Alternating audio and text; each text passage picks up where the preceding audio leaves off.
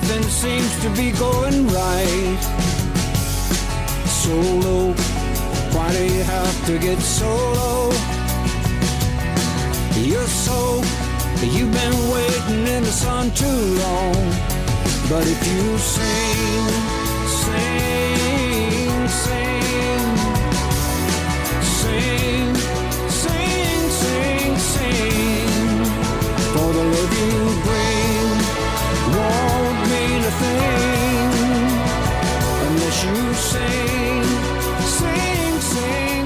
¿Qué tal amigos? Aquí estamos, los de los domingos, siempre con Glenn Campbell a la cabeza, saludándote desde la sintonía de Radio Marca, desde este Marca Coches, aquí al micrófono Pablo Juan Arena, como siempre, a mi lado radiofónicamente hablando, nuestro Francis Fernández. Hola Francis, ¿qué tal? Hola, ¿qué tal? Buenos días. ¿Cómo estás? Días. Bien, bien, bien. Bien, Aquí ¿cómo ha ido la sorpre- semana? Bien. Bien, bien. Sorprendido por las noticias que salen en los medios ahora acerca del automóvil. Sí, va- vamos a hablar de eso ahora mismo. Vamos a hablar de eso ahora mismo. Simplemente antes de empezar a meternos ya en, en harina, como, como se suele decir, eh, aunque aquí sería más grasa en las manos, antes de meternos ahí en la, en la grasa o en el aceite, ¿no? De, eh, a manejar el motor. eh, pues lo que tenemos que decir es que nos puedes escuchar no solo en la radio en directo, también a través del podcast, en cualquier momento, cuando tú quieras, en cualquier día, programas antiguos, simplemente buscando marca coches, marca coches en Spotify, en Evox, en Apple Podcast, en Google Podcast, donde quieras, ahí vamos a aparecer. Y la otra cosa que siempre digo al comienzo es que puedes participar también, puedes unirte a la familia de Marca Coches mandando un correo electrónico. A veces, de vez en cuando, hacemos eh, programas especiales con, con apertura de teléfonos, como hicimos hace poco, pero el correo siempre está ahí, ¿eh? en cualquier momento de la semana. ¿eh? No hace falta que envíes el correo justo el momento del programa, porque como lo puedes escuchar, eh, escuchar a cualquier momento con, con el podcast, pues, pues cuando lo escuches, ya está. ¿Cuál es el correo electrónico? Muy sencillo. marcacoches arroba radiomarca.com. Marcacoches arroba radiomarca.com.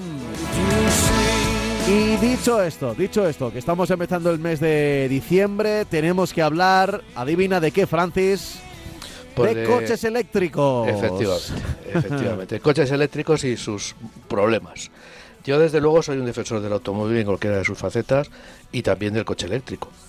Entonces, bueno, pues los coches eléctricos tienen problemas como tienen los, co- los coches de combustión, como tienen las motos y como tiene cualquier eh, eh, vehículo en el que nos movamos.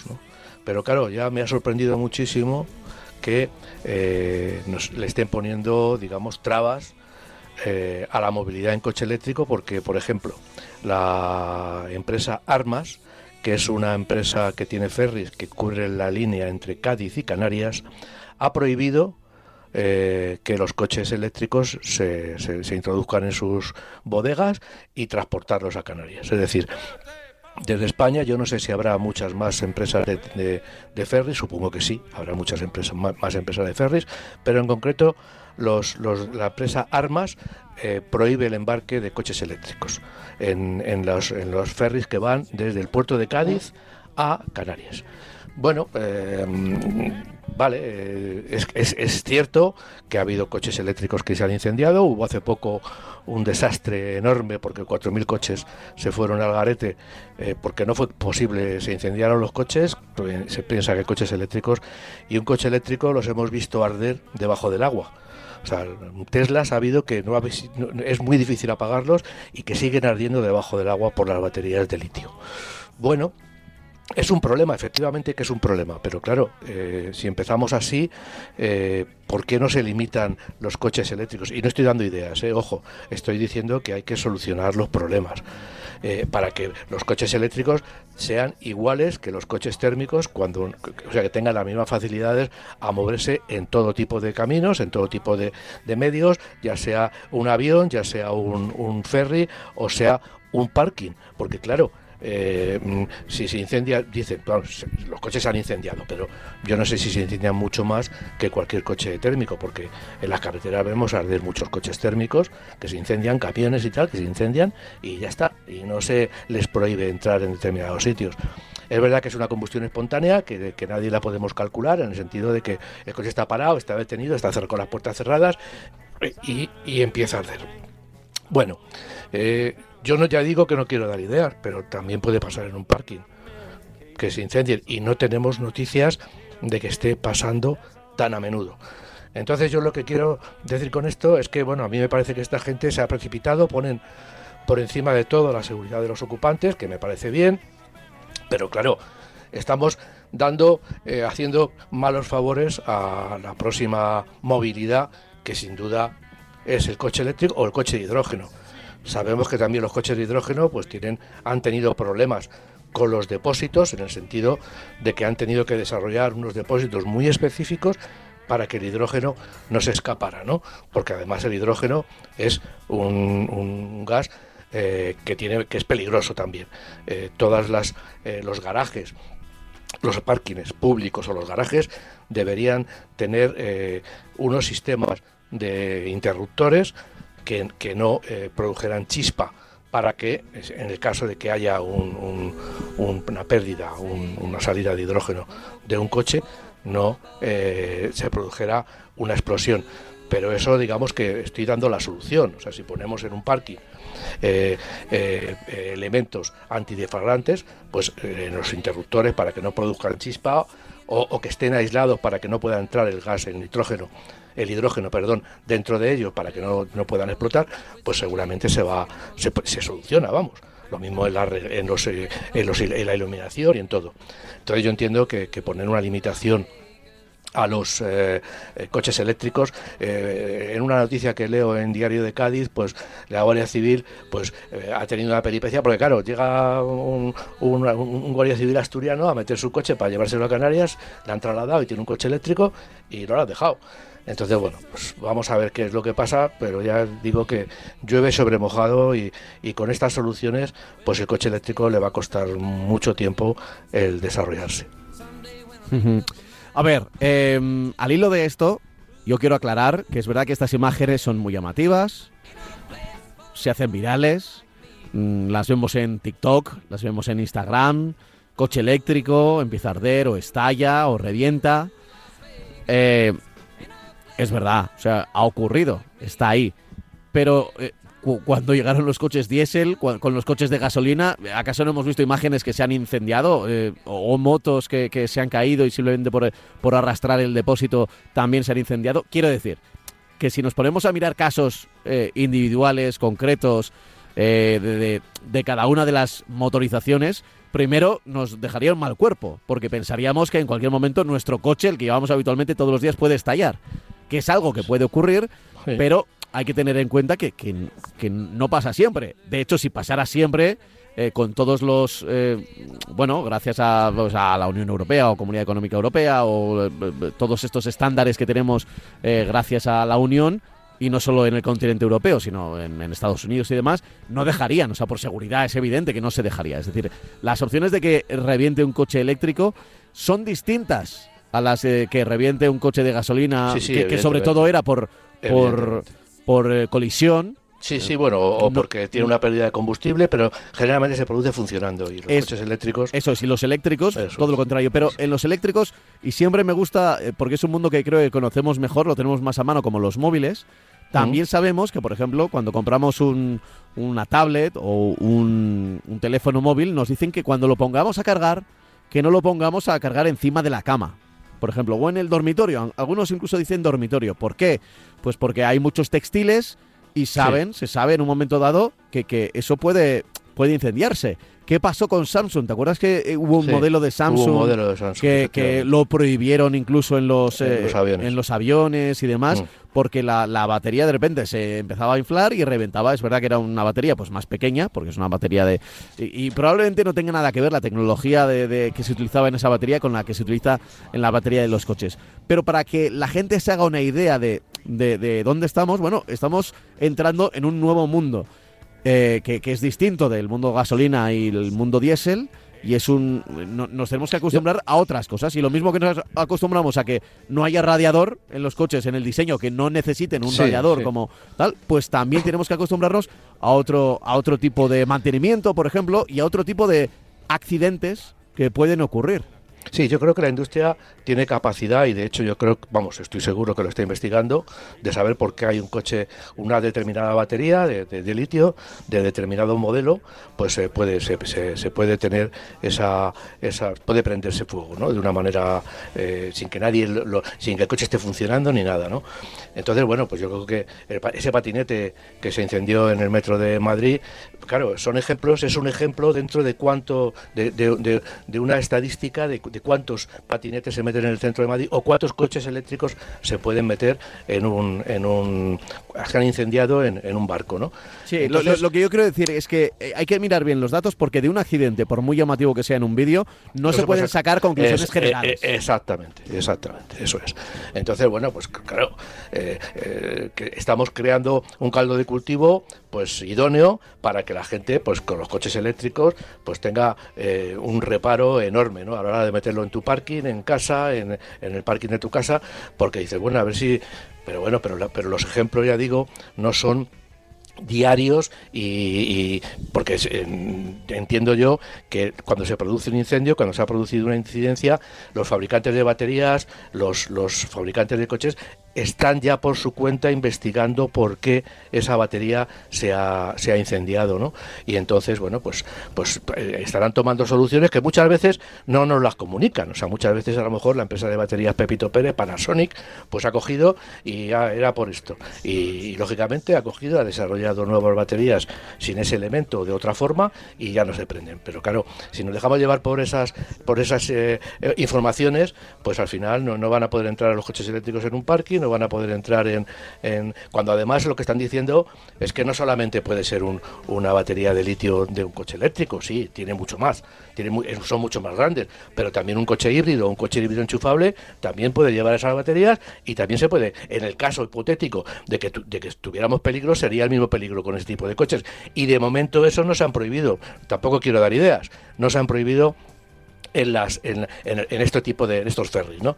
Bueno, eh, vamos, que el resumen es que sí, ahora ya lo has dicho ya no no el resumen el resumen es que, que, bueno que no debemos dejar dejarnos llevar por la por, por el terror y bueno y vamos a ver eh, cómo se, que se van solucionando estos estos estos problemas no que bueno mm, antes no se circulaba con coches eléctricos ahora se circula con coche eléctrico y lógicamente están saliendo problemas que les atañen. Antes eran coches de gasolina o diésel o, o vaya usted a saber.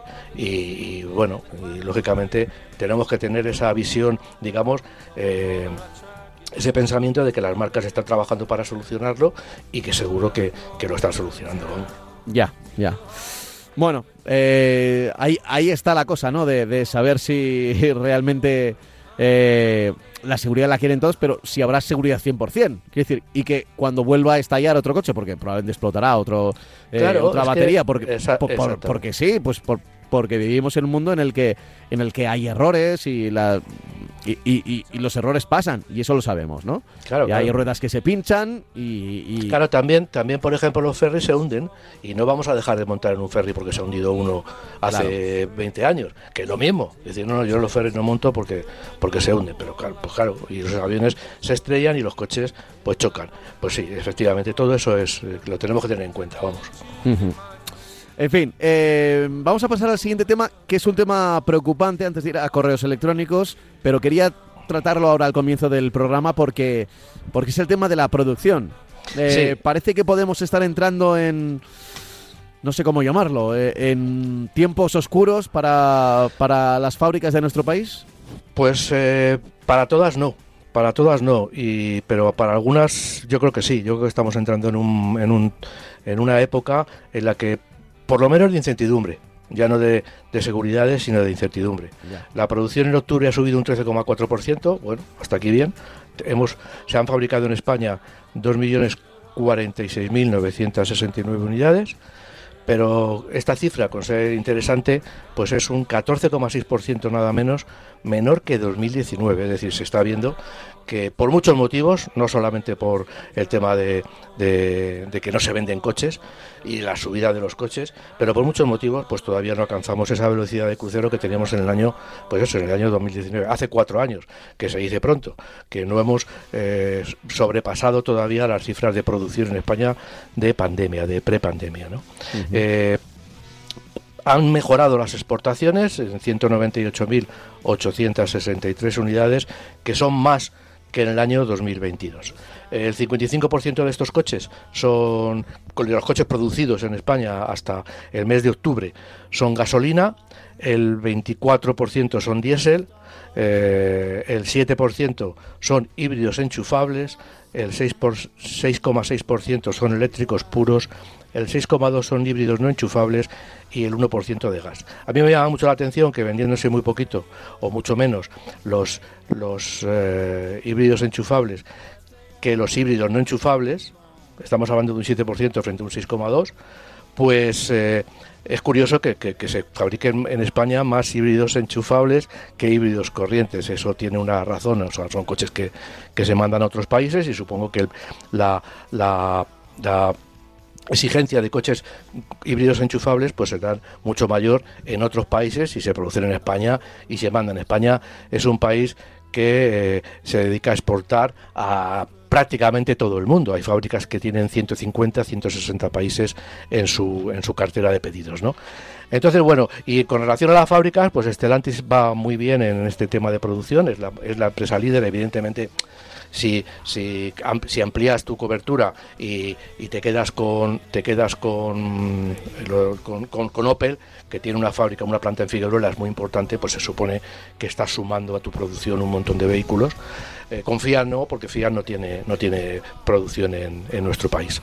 Entonces, bueno, pues, pues lógicamente es normal que Stellantis esté subiendo. Pero también, por ejemplo, hay, hay empresas, hay fábricas como Ford, que aunque no está del todo mal, pero sí eh, se anuncian eh, limitaciones a la hora de producir los coches que estaban adjudicados a la planta, pues bueno, ya eh, se está cuestionando esa adjudicación eh, porque bueno piensan que en España pues eso no se venden suficientes coches con lo cual les es mucho más productivo a ellos llevarse los coches a, las enormes a las enormes y, numerosas fábricas que tienen por todo el mundo para acercar esa producción a sitios que les sale mejor producir tanto por coste de mano de obra como de transporte de, de producto en fin un montón de, de variables que por lo que por lo que las marcas adjudican a una fábrica o a, otra fábrica un determinado modelo.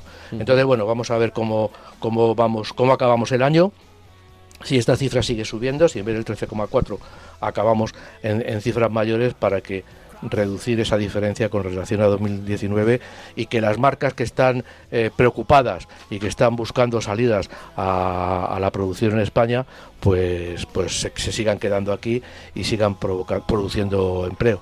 Eh, eh, Almusafes ha sido la fábrica que más problemas ha tenido, con ERES importantes, y bueno, ya veremos a ver cómo, cómo acaba este año y cómo se inicia el que viene, que puede ser muy importante no sé si en el bueno o en el más sentido para todas las fábricas instaladas en España. ¿Tú crees que es algo preocupante?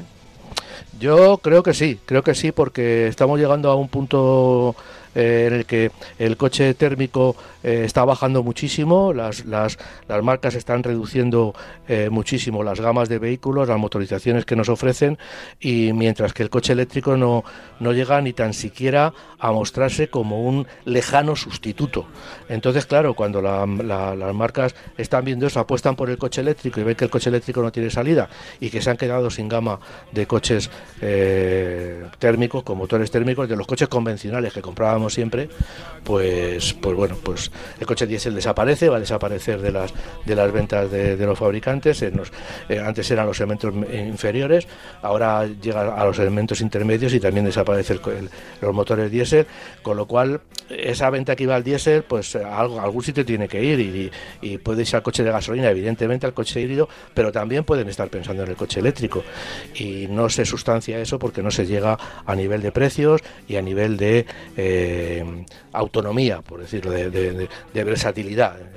Lo que decimos todos los todos los domingos, que el coche eléctrico pues le falta todavía un gran empujón para ser un sustituto eh, comparable con un motor de gasolina o con un motor diésel o con un híbrido, con un híbrido enchufable. O sea, no estamos hablando de, de una de las categorías no electrificadas. Ya, ya. Eh, si, si, te parece lo que podemos hacer ahora para eh, no entretenernos demasiado es eh, mirar un poco nuestro buzón de, correo de, Muy bien. de marcacoches. Ya sabéis que, el correo electrónico es marcacoches@radiomarca.com, marcacoches@radiomarca.com y tenemos por aquí unos unos cuantos correos. a ver tengo uno por aquí que dice lo siguiente. Hola marca coches, mi consulta es la siguiente. ¿Cómo puede ser que se diga que no se venden ruedas y digan las empresas de bajadas de producción, etcétera, cuando se siguen haciendo coches aunque sean eléctricos? Porque hacen producciones exageradas haciendo trabajar a los currelas a destajo. Sábados, domingos, festivos, tres turnos de ocho horas, un quinto equipo. Eso es lo que se suele hablar en, las fábricas. Seguro que eh, aquellos de nuestros oyentes que vivan eh, en una fábrica o en una ciudad donde haya una fábrica de coches, eh, seguro que han oído hablar, ¿no? De cuando de repente llega lo del tercer turno o el quinto equipo o, un nuevo modelo, ¿no? Bueno, eh, sigo leyendo. Para acabar al final echando la calle a correlas, bajando producciones, eliminando jornadas de trabajo. Dice, eh, ¿por qué se permiten estas tropelías? ¿No se puede controlar todo esto? ¿Y tienen las rutas muchas diferencias si son para coches eléctricos o de combustión o solo es por el peso de los vehículos? Eh, las ruedas, dice, las ruedas, he dicho rutas, las ruedas. Eh, gracias, equipo Marca Coches. ¿Qué le podemos decir a Andoni? Bueno, vamos a ver, eh, yo lo que le digo es que hubo un señor que dijo que es el mercado, amigo. Es decir, bueno, pues si todo lo, si todo lo medimos, todo lo medimos en, dinero, pues lógicamente llegamos a estas cosas. Que bueno, que no, se venden coches, no se fabrican neumáticos, cojo y cambio mi, me pongo la gorra de, de, en vez de la gorra de exportador, me pongo la gorra de importador y digo, bueno, pues para estos coches que se fabrican en España, en vez de producirlos aquí en España, me voy a la Conchinchina, me los traigo en un barco, me traigo en un barco coches para toda la producción y ya está. Y me salen más baratos y aquí, pues lógicamente me sobra gente. Ese, ese es el problema que tenemos en la actualidad. O sea, estamos en un mundo global y yo puedo comprar y puedo vender donde quiera. Eh, entonces, pues si en España no. Por eso digo que es que el tema del automóvil, por eso mucha gente dice, jo, qué, tostones, hablando de ventas y hablando de, en el caso de hoy, de producción.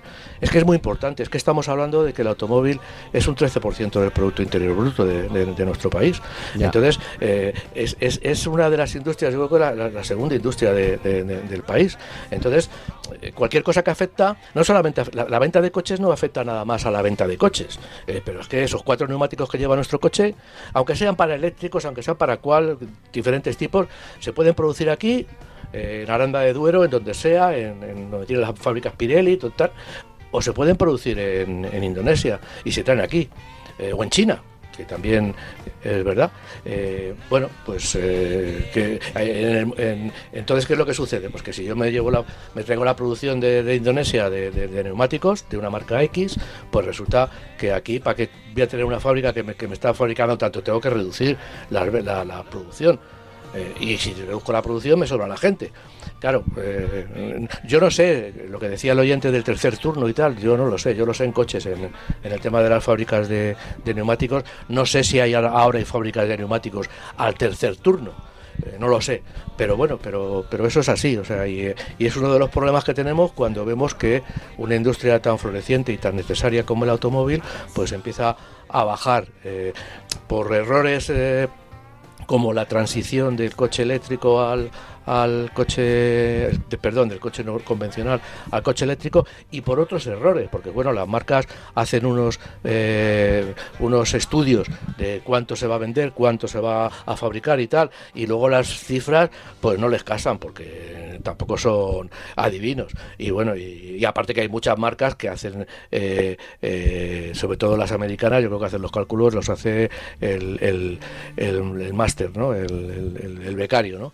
Entonces, ¿qué pasa? Que bueno, que pues ahí hay situaciones en las que, digo esto del becario porque hay hay marcas que siempre se equivocan, hay marcas que siempre están con problemas, siempre, oh, pues es que ha bajado la producción, y otras marcas que no, otras marcas que, que bueno, que están ahí al pie del cañón y que las cifras les cuadran todos los años, más o menos. Eh, pero hay otras marcas que nunca les cuadran los, los, los, resultados al final de año. Hemos, pensábamos que íbamos a vender tantos coches y no hemos vendido tantos coches y hemos producido no sé qué. Y claro, eso ya te digo que son debido a... y se equivocan, ¿no? Y eso tiene consecuencias en pues eh, los seres, en la gente que, que cuando está trabajando en, en, una marca, pues y en la fábrica de neumáticos, pues evidentemente lo mismo, lo mismo que en la fábrica de componentes, en Valeo o en, o en todas las fábricas de componentes que hay en, en, el, en el Continental, en todas las fábricas de componentes, pues pasa un poco lo mismo, ¿no? Entonces, bueno, es complicado, muy complicado eso, pero, pero subyace quizá una, una eh, necesidad de crecer, una necesidad de, de que todo que todo nos produzca beneficio y que debe producir beneficios, pero bueno, también hay que medir el tipo, la cantidad de beneficios que queremos obtener, ¿no? Entonces, bueno, pues ese es el problema. eh, desde luego, desde luego siempre es un problema eh, cuando nos encontramos con, con, con trabajadores, con familias, eh, con, bueno, eh, este tipo de, de, decisiones que van más allá, que van más allá incluso de lo económico. ¿eh? Sí, bueno. Que, que son marca... tendencias globales no, a veces y... no puedes hacer nada. Quiero decir, sí, si de bueno. repente hay una empresa madre que dice, eh, oye, claro. o Chevrolet fuera de Europa. O exactamente. Tal, pues, exactamente. Claro, es que aunque salgan los números, ¿no? aunque salgan los números, aunque esté una empresa en números negros, pero si de, es que mira, la globalidad no, dice no, ya no, no nos interesa el mercado europeo. Pues hay una hay una marca que no, la, que no voy a decir quién es, pero que se está pensando en, en, en no mañana ni pasado pero a lo mejor dentro de 5 o 6 años o 7 años está pensando en irse de Europa. Bueno, pues veremos a ver cómo a ver lo que pasa, pero evidentemente, bueno, pues pues las marcas ya te digo que desde los los centros de decisión, pues, oye, es que esta empresa no me interesa, que esta fábrica no me interesa, coge y se van a otro lado y, y los empleados que tengan allí y, y los que hayas trabajado bien y hayas eso no importa, al final somos los resultados. Y bueno, y ya digo, y con esa filosofía y sobre todo también con la filosofía de, de, que hay que crecer, hay que crecer, hay que crecer, pues nos, nos, encontramos con estos problemas, que o entras en el, en el camino ese adecuado o si no estás en el camino adecuado, pues te van a descarrilar. Y es así. Y pasa, no pasa en el automóvil, es que pasa con todo, pasa con cualquier cosa, con, con cualquier eh, eh, industria eh, que quieras eh, que quieras comparar está pasando lo mismo sí, desde la, sí. las ópticas hasta ahora la fábrica de telas a, a, mí y esto igual tiene que ver poco con los coches pero tengo mucho miedo a los fondos de inversión porque un fondo ah, de inversión sí eh, solo busca el beneficio. Eh. Claro, claro, y, y claro, es verdad, ya lo vemos. Es verdad que a corto plazo puede venir. Hoy ha entrado un fondo de inversión y hemos tenido aquí una entrada de dinero de, de No, 10 no. millones, de 100 millones, que además eh, siempre se habla de millones como si, como si no costara nada, ¿no? Pero pasan 3, 4, 5 años y esa es. empresa no consigue devolver. Eso es, eso Es que casi son más créditos que, que En- otra cosa, ¿no? en todo- no, no exactamente un crédito, pero, pero parece que sí. Y, Mira. y, y- y los fondos de inversión eh, están consiguiendo que, que, en fin, que haya una especie de, de competencia excesiva, sí, sí, extrema. Que, que a, a mí lo cierto es que me da, me da mucho miedo todo este dinero No, en, que se mueve en los fondos. en todos los sitios, en todos los sectores de, de- de la economía que entra un fondo de inversión es comida para hoy y hambre para mañana.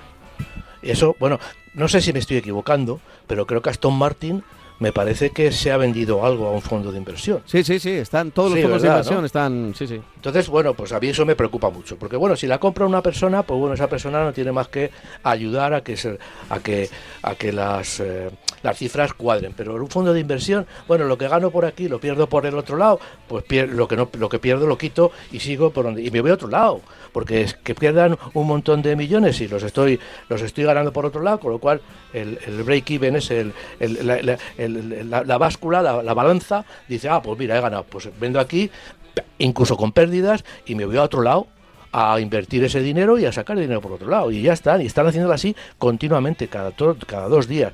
Entonces, por eso digo que sí tienes toda la razón del mundo, hmm. que todo lo que en todo, todo lo que toca un fondo de inversión lo prostituye y acaba con ello, vamos. te, llaman de... Sí, no sé. De, ¿eh? la DGT igual. que no pues seguramente, por lo que estoy diciendo. Que no están contentos. Oye, voy a, voy a leer otro correo electrónico que nos envía Manuel y dice, muy buenas, me llamo Manuel, vivo en Guadalajara, soy un seguidor adicto de vuestro programa desde hace años y desde hace un tiempo en formato podcast, ya que me permite eh, escucharlo cuando y donde quiero. Eh, así que no me pierdo ninguno. Me pongo en contacto con vosotros para solicitaros información de todos los modelos eléctricos. bueno, a ver, a ver si lo podemos acotar esto un poco. De todos los modelos eléctricos que hay en el mercado con autonomía extendida que creo que son muy pocos, ya que considero que con el atraso que llevamos en España en la instalación de estaciones de carga actualmente sería la mejor solución para disfrutar de un eléctrico sin el estrés que te crea el no encontrar dónde cargarlo. los, tiempos de carga, sigue el mail, dice, eh, tampoco ayudan a la compra de un eléctrico puro, yo hago 100 kilómetros diarios ida y vuelta a Madrid, recordemos que vive en Guadalajara, eh, yo solo y en casa somos dos niños, con lo que el equipaje de viaje es, es poco. En concreto estoy interesado en el Nissan Qashqai e-Power y en el Mazda MX-30 Rev. Eh, este último me parece más innovador al tener una autonomía en modo eléctrico exclusivamente de 85 kilómetros y ser apoyado para la carga de la batería con un motor rotativo, que es menos pesado y con menos piezas que uno clásico.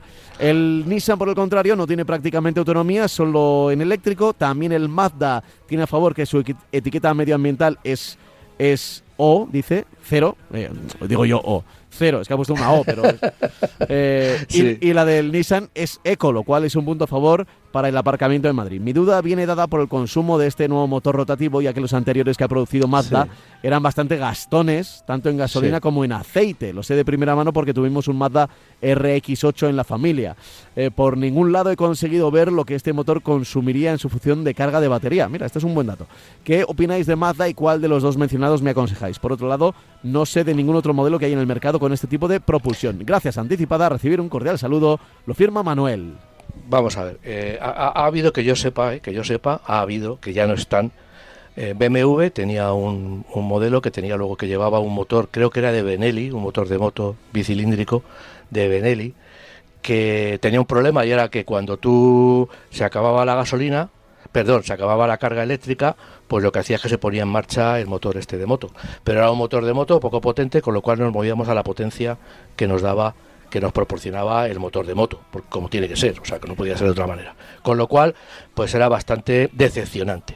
Luego, eh, el grupo General Motors, y concretamente cuando estaba Chevrolet en España y cuando estaba, y con Opel también, porque formaban parte del mismo grupo, ahora ya no, todo eso ha cambiado, pues tenían el Chevrolet Bolt y el Opel Ampera, que eran coches que tenían un motor que motor térmico que generaba corriente cuando eh, la batería bajaba es decir podías utilizarlo como como eléctrico puro todo el rato pero luego tenías ese motor. los coches ya no, se fabrican. Fue, no digo que fuera un fiasco, pero sí fue una, una solución, bueno, eh, investigaron sobre el tema de una manera realística porque pusieron los coches a la venta, pero los resultados al final ni de venta ni de ni de ni en la práctica fueron concluyentes. ¿no?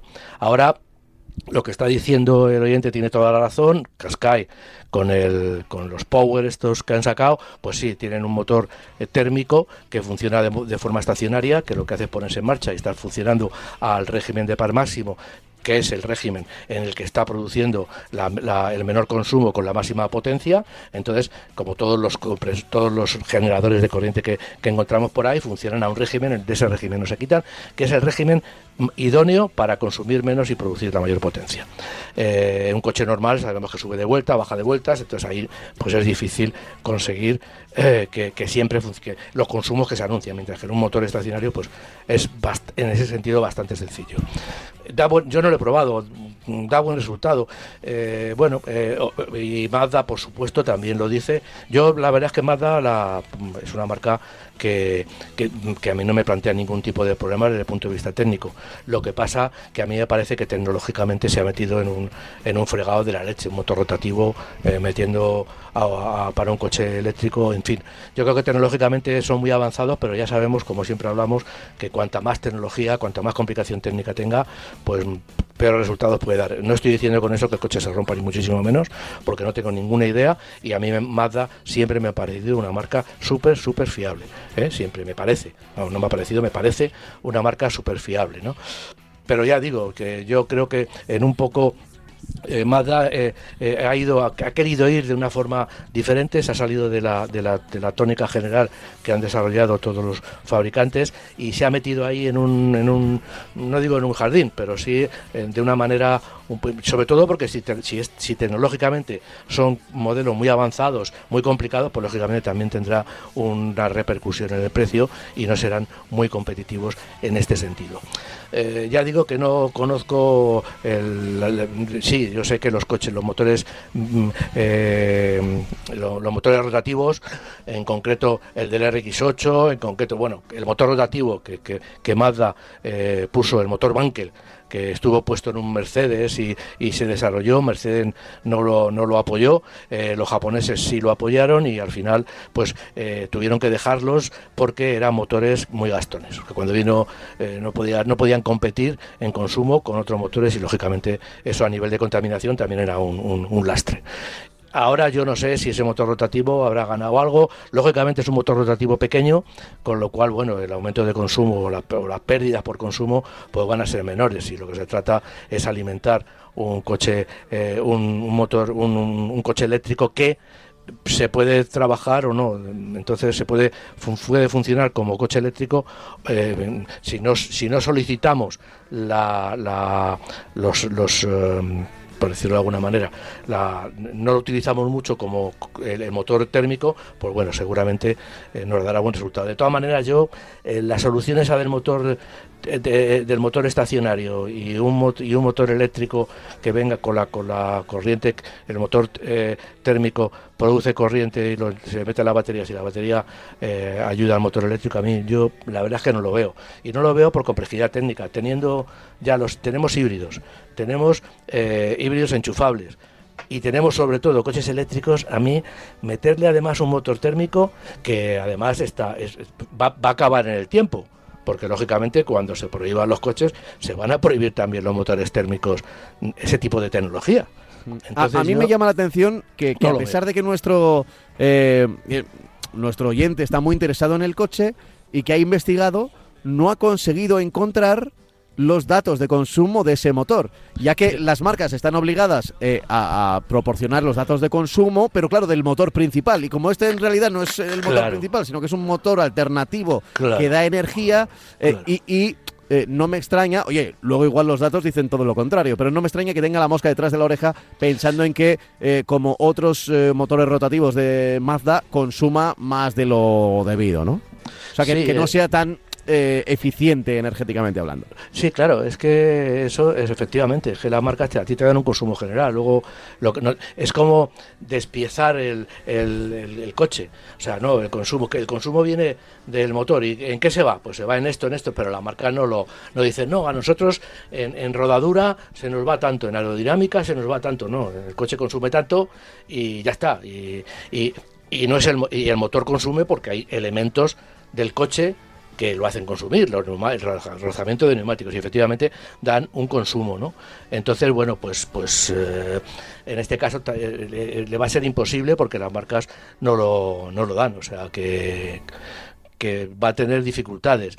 Eh, desde luego las cifras no van a ser, seguro que no son buenas si comparamos a igualdad de todo, a igualdad de cilindrada, a igualdad de, potencia, un motor rotativo con un motor de dos o de tres cilindros, seguro porque los motores rotativos mm, gastan más combustible. ¿no? Yo creo que Mazda ahí lo que ha querido hacer es que hablemos de ella, ¿no? Muchas veces hay, sacamos una tecnología, ah, mira, estos tíos sacan una tecnología diferente.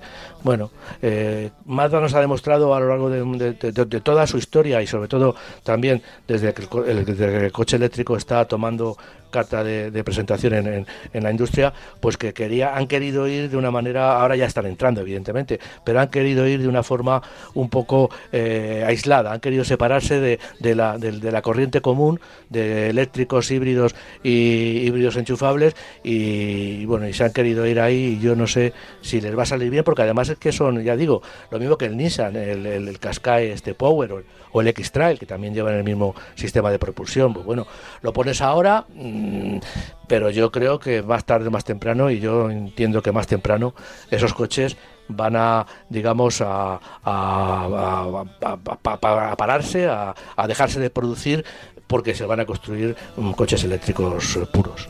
Ya. En fin, eh, buena pregunta la que nos hacía nuestro amigo desde Guadalajara, nuestro amigo oyente, que por cierto, este, esta semana se han dado a conocer los datos del Estudio General de Oyentes y tenemos que agradecer que cada vez seamos más aquí las mañanas del domingo y también son fenomenales los datos de escuchas en podcast. Así que es un, bueno. es un buen fin de semana, ¿eh? es un buen fin de semana para eso. ¿eh? Muy bien. Eh, a ver, sigamos. voy a recordar que tenemos un correo electrónico, marcacoches arroba radiomarca.com, marcacoches arroba radiomarca.com, pero además, además, eh, teníamos pendiente no solo el tema de los coches eléctricos y sus, y sus problemas, eh, también de las cifras de producción, sino hablando de modelos del nuevo Dacia Duster. Bueno, eh, hemos hablado mucho de, coches chinos, eléctricos, térmicos, que están llegando a nuestro a nuestro país, a, vamos, a Europa en general. Y, bueno, y, pues también podemos hablar de los rivales de los coches chinos que las marcas europeas pues están encargando de presentar. Y este es un coche que está directamente enfocado a todos aquellos que quieren comprar un coche eh, que, que, venga de, China, eh, pues que tienen una opción eh, en el caso del Dacia Duster, muy, muy, muy interesante. ¿no? Es la tercera generación, eh, estrena una nueva plataforma, una plataforma que pertenece a la alianza Renault y Nissan y que los vamos a modelos, lo, que, lo, que lo estamos viendo en, modelos tanto de Renault como de Dacia, como de incluso Mitsubishi y, Nissan, ¿no? Eh, es la plataforma CMFB, que es una plataforma pensada eh, para este tipo de, de vehículos, para sub, de, este tamaño, ¿no? Eh, aunque pueden variar también, aunque estamos hablando de un coche, el, nuevo eh, Duster mide 4.34, pero estamos hablando de coches que pueden ir un poquito por debajo y un poquito por encima, porque siempre todas las plataformas que se, que se desarrollan son flexibles, ¿no? Permiten que la longitud no sea un impedimento, la distancia entre ejes concretamente no sea un impedimento para ampliar esa, esa plataforma de una manera bastante económica de, hacer. Antes era muy caro porque hacía, tenían que hacer plataformas para cada coche. Bueno, es un coche, ya digo, de 4,3, 4,34 eh, metros de longitud, eh, con una batalla que para la versión de, de dos ruedas motrices es de 2,09 metros y para la versión de 4x4 es de 2,17. Ya estamos viendo una diferencia aquí gracias a esa plataforma flexible. Tiene un maletero de 472 litros y sobre todo Dacia le quiere proporcionar un carácter muy, muy fuera de carretera, muy off-road, ¿no? Y eh, tiene una altura eh, libre al suelo de 217 milímetros, que es bastante. ¿eh? Nos va a permitir pasar por sitios sin dejarnos los bajos, ¿no? Que, es de lo que se trata. Hmm. la marca por este motivo ha destacado y está destacando los, sus virtudes off-road y eh, incluye, ya digo, para la versión 4x4 eh, una transmisión que ellos denominan eh, Terrain Control, que incluye cinco modos de conducción, que es una conducción auto, en el que el sistema, digamos que elige lo que mejor le va en cada momento, tiene una posición nieve, tiene otra posición barro y arena, luego tiene una posición off-road y luego la, la, versión eco. Evidentemente no es un coche con, con reductora, o sea que, que han querido proporcionar las mismas cualidades eh, las mayores cualidades para todo terreno, pero evidentemente les falta una que es la principal, que es la caja reductora, pero en realidad pues todos los coches eh, de este segmento y de y el, y el, y el 99,9% de los sub no tienen esta caja reductora ni posibilidades, ¿no? Tiene sistemas electrónicos de control de la tracción que bueno, que nos proporcionan unos una ayuda en este sentido, pero sin sustituir nunca a lo que podemos decir que es el, el, el centro de, de, de la efectividad en campo, que es disponer de un coche con caja reductora.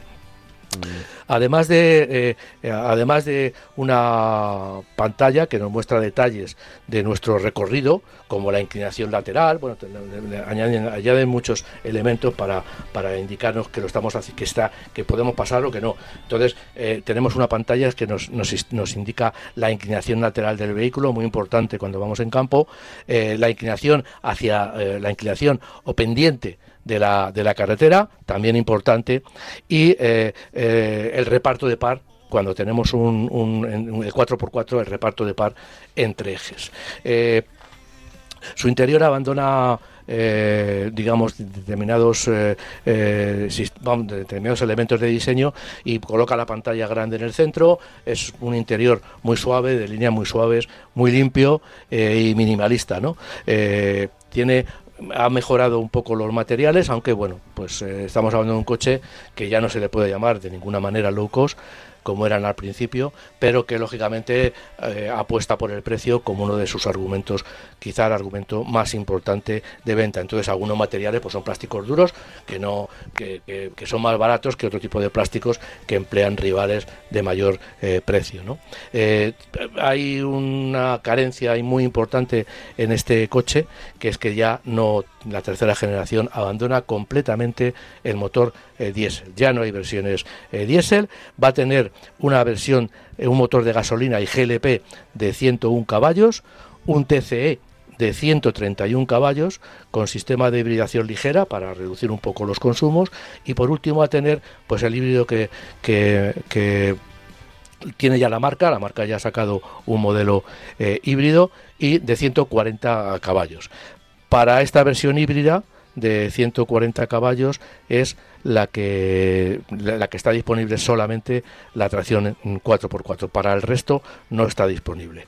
Y hay otro detalle importante que es la versión de GLP de 101 caballos, pues tiene una autonomía nada menos que de 1.300 kilómetros, contando con un depósito de 50 litros de gas y 50 litros de, gasolina. Entonces, bueno, pues es un coche que nos va a dar para hacer un gran, largo recorrido sin parar en las gasolineras. Eh, no se conocen todavía los precios. Eh, se empezará a vender en la primavera del año que viene eh, y lógicamente pensamos que va, se va a mantener en esa posición de privilegio frente a, las marcas chinas y a otros rivales, pocos rivales, la verdad tiene como con marcas europeas, tenemos que buscar solamente marcas chinas como rivales y dicen que bueno, que aunque el precio ahora mismo se acerca un poco, pero que eh, se va a mantener, eh, la versión básica y de entrada se va a mantener por debajo de los 20.000 euros. Evidentemente la detracción total con, con, el motor de 140 caballos híbrida, pues eso va a costar eh, bastante más, ¿no? Tendrá una extensa gama de accesorios, hay un montón de fotos de accesorios que han desarrollado para, para la vaca, la vaca el, el, el, porta equipajes, en el interior del vehículo para que llevemos toda la impedimenta que queramos metida en cajas y que no vaya rodando, en fin, una serie de detalles curiosos, de accesorios curiosos para todos aquellos que quieran ampliar la, la practicidad del coche y también cuando vayamos al, al campo, ¿no? Bueno, eh, y, lo que es seguro, y lo podemos adelantar desde ya aquí en la radio, es que, es que va a ser uno de los eh, más llamativos en, en, ventas y que llame la atención ¿no? al, usuario. E, eso yo creo que es lo que espera. Yo, yo creo que va, va a significar un, un importante aumento de ventas de este modelo eh, porque lógicamente si es verdad todavía no se sabe pero bueno eh, la, marca es lo que ha lo que ha adelantado que, quieren estar alrededor de 20.000 euros. Pueden ser un poquito por debajo un poquito por encima. En realidad este coche con, con, la, con lo que ofrece y tal pues yo creo que es un coche que se va a, a colocar como un rival muy, muy, o sea, que va a dar mucho miedo a las, a las marcas chinas, de las pocas marcas chinas que tienen sub de gasolina y de o híbridos y de bajo, de, bajo coste. Em, estamos ya casi, casi, nada, falta de poco más de cinco minutos. Y, tengo por aquí otro tema, eh, otro coche, otro modelo, que, fíjate, hablamos de Dacia y ahora hablamos de Skoda, que hace unos cuantos años eran como las dos marcas, poco los patitos feos, ¿no? De, las marcas europeas. Ahora mismo, curiosamente. Ahora venden más que ninguna otra. Dentro del grupo Volkswagen y después de, la desaparición del Passat, que como sabemos solamente se ha quedado como una berlina eh, con, versión familiar y evidentemente dejando aparte a Audi, que, va, que, juega en otra liga, pues este coche de 4,91 metros de, de longitud como berlina y de 4,90 metros como Station Wagon, pues es la cuarta eh, generación.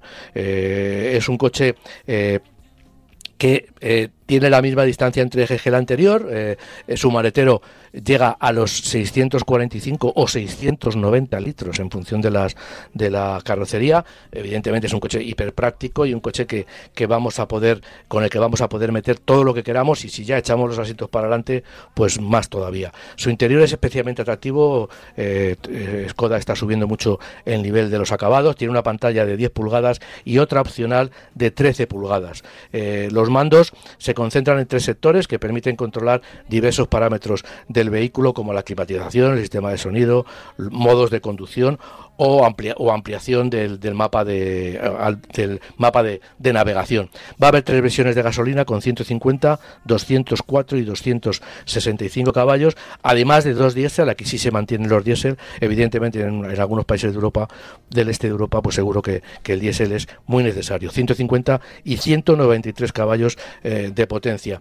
Y dentro del cambio de la, de la eh, electrificación se va a ofrecer una versión híbrida enchufable de 204 caballos con 100 kilómetros de autonomía. Eh, todos los super serán automáticos con una caja de 7 eh, marchas y con el mando se, se, retira de la consola central y se pone en la, en la columna de dirección. Eh, la variante, la versión de gasolina de 265 caballos y el TDI de 193 tendrán tracción integral.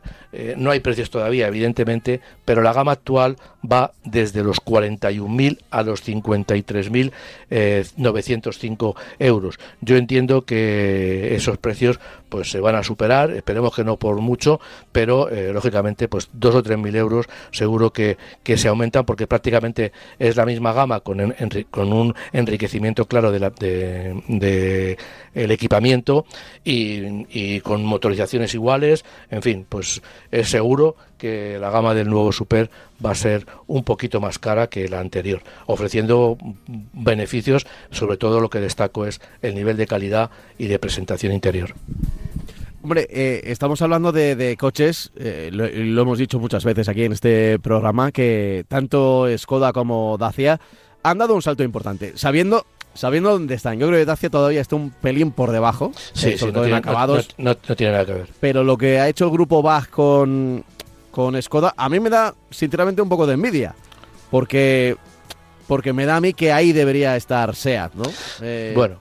Ahí, bueno. Me, da un poquito de, de, que igual podría haber sido, se podría haber tratado de de, otra manera. Pero eso es lo que decíamos antes. Hay un despacho que está por encima de otro despacho, que está por encima de otro despacho, donde se decide lo que es una política muy global y encima en un grupo como Bach, que claro, no va a repetir marcas. Que decir, Seat, hubo un momento en el que parecía que era un clon de, de Skoda, o al revés, Skoda un clon de, de Seat, ¿no? Por los modelos que tenía, eh, dentro de cada segmento y demás.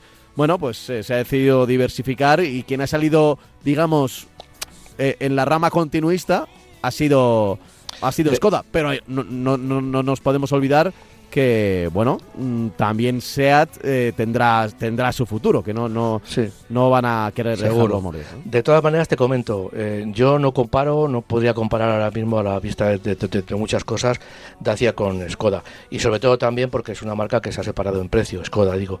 Por ejemplo, hablábamos de que el 101 caballos de un, de un eh, Duster eran, eran, van a ser alrededor de 20.000 euros. Por ejemplo, un rival equivalente cuesta, de, el Kamiq, que sería un rival equivalente en Skoda, cuesta 26.800 euros eh, con un motor de 110 caballos, con un motor de 95, 26.195. Es decir, hay 6.000 euros para, para no iba a decir no voy a decir lo mismo pero sí a nivel de potencia y de prestaciones pues prácticamente lo mismo con lo cual bueno es muy importante en un coche de 20.000 de, de 20.000 pasar a 26.000 es una barrera eh, para mí pienso que para la economía que piensa en un Duster insuperable Ya, ya. O sea que es, que es otra liga vamos Eh, a ver, eh, es la liga, es la liga de los precios y es la liga más importante ahora, ¿eh? Creo, sí sí no está claro y, y esto ya lo hemos dicho otro día, mira, estaba acabando ya el programa y no, no me puedo alargar en esta idea, Sí. pero eh, la gente me da a mí que ya ha caído en lo de la electricidad, el gran público, y que ahora lo que hace es esperar, esperar a que, a que haya uno dentro de sus posibilidades. El que tiene posibilidades suele ir a un coche eléctrico o híbrido y el que no las tiene, pues espera. Que los, que los va a ver los coches eléctricos lo que pasa que insistimos como siempre en el que los coches eléctricos baratos van a tener poca autonomía Ya, con lo cual sí. no van a ser tan Van a ser muy reducidos para... Esa- es y- por- y- porque y- por eso van a ser baratos Claro, claro, claro. En fin, eh, lo dejamos aquí, pero volveremos Venga. la semana que viene con más contenidos del mundo del motor que nos encanta, saber un poco de nuestra movilidad, del futuro, de lo que nos espera. Así que, Francis, la semana que viene volvemos sobre ruedas, ¿vale? Muy bien Venga. hablamos Marca un- coches. un, placer Eh, ya sabéis, lo voy a recordar una vez más. Tenemos el correo electrónico que es marcacoches@radiomarca.com, marcacoches@radiomarca.com. Puede que ahora no tengas una duda, pero que a lo largo de la semana se te ocurra o, o quieras eh, contrastar unos datos y preguntarnos por modelos concretos, lo puedes hacer. marcacoches@radiomarca.com y luego que ya sabes que estamos en todas las plataformas de audio. Nos puedes escuchar cuando quieras en podcast. Hasta aquí Marca Coches. Hasta la semana que viene. Chao, chao.